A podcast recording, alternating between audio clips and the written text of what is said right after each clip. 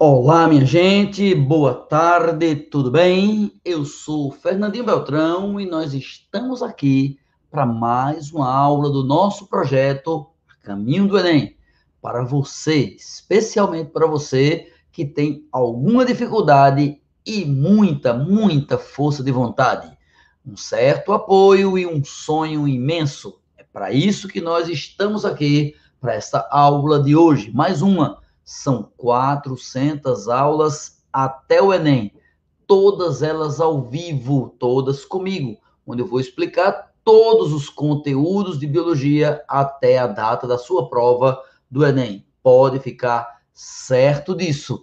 Quando a gente vai começar, eu lembro, tiro os óculos apenas para me concentrar melhor e falar para os que não veem e tentar pensar de um modo como se eu não estivesse enxergando. Boa tarde, Clarinha, tudo bem? Boa tarde, Noemi, como vai? Boa tarde, Cristina. Boa tarde a todos os que estão presentes, aos que estão chegando, aos que ajudam, aos que divulgam, aos que participam. Boa tarde a você. Aqui embaixo, na descrição deste vídeo, você encontra os detalhes, os roteiros das aulas, os vídeos de todas as aulas anteriores, a playlist completa com todas as aulas anteriores, você encontra aqui embaixo. Se precisar entrar em contato comigo, pode entrar em contato. Se tiver dúvida, mande um WhatsApp para mim. Entre em contato qualquer dia, qualquer hora, que nós estaremos disponíveis para atendê-lo, entendê-lo e ajudá-lo, ok? Vamos então começar o assunto da gente hoje, aula 90, células tronco, as células tronco. Olá, minha gente. Aula número 90, as células tronco. Primeiro, o que é um tronco? É uma parte da árvore de onde saem os galhos, verdade? Então, o que é uma célula tronco? É uma célula indiferenciada. É uma célula primitiva. É uma célula que tem capacidade de, através de processos de ativação ou inativação de genes, promover a formação de novas células filhas, primeiro idênticas a elas, são células autorrenováveis. Toda célula tronco é autorrenovável. Segundo, ela é capaz de originar células filhas com habilidades diferentes, especializadas. Então, ela é uma célula indiferenciada ou primitiva, capaz de originar linhagens e novas células diferenciadas. Esse processo de ativação ou inativação de genes é o que a gente chama de ativação por diferenciação. Produz células diferenciadas. E aí tem uma curiosidade. Quanto mais uma célula vai se diferenciando, tanto menos ela é capaz de se reproduzir.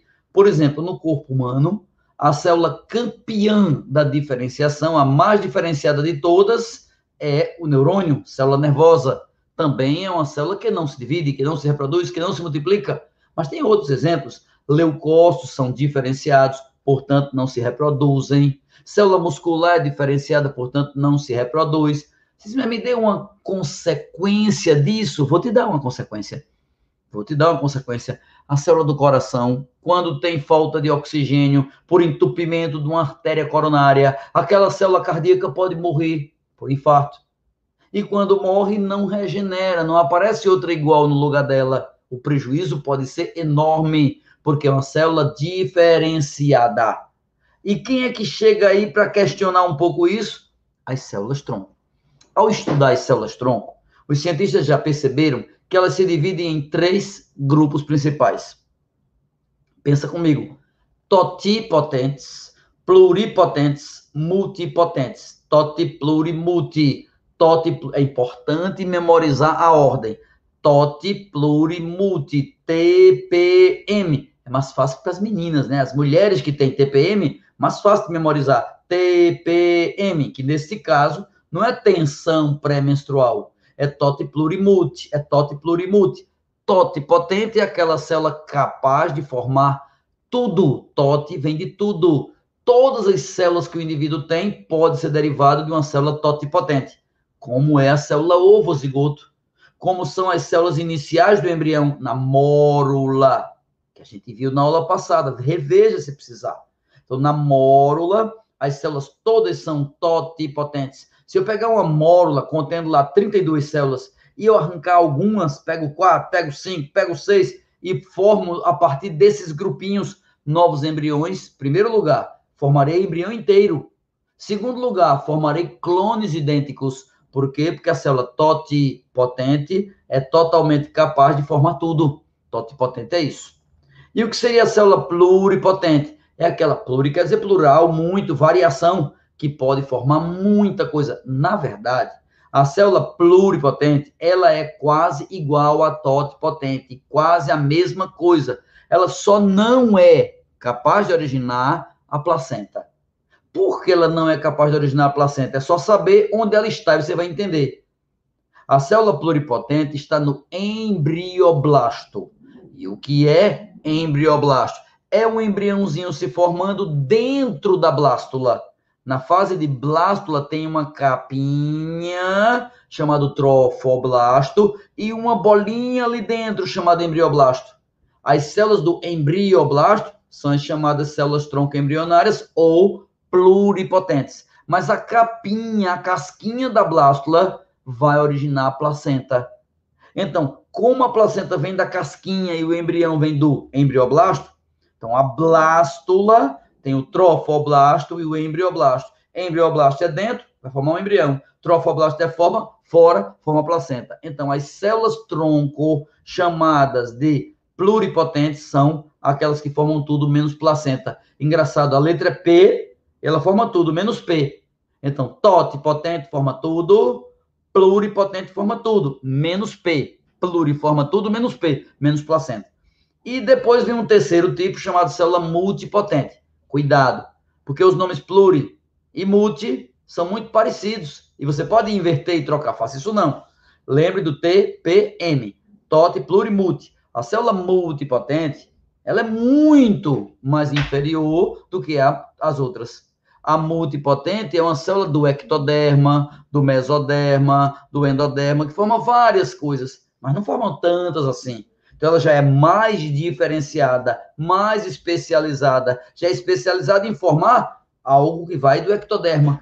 Por exemplo, sistema nervoso, por exemplo, a epiderme. Então, as células tronco são as que originam outras células, se diferenciam, são divididas em totipotentes, na mórula, pluripotentes na blástula, no embrioblasto, e multipotente na gástrula, nos folhetos embrionários.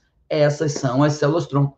E uma pessoa adulta tem célula tronco? Eita, tem!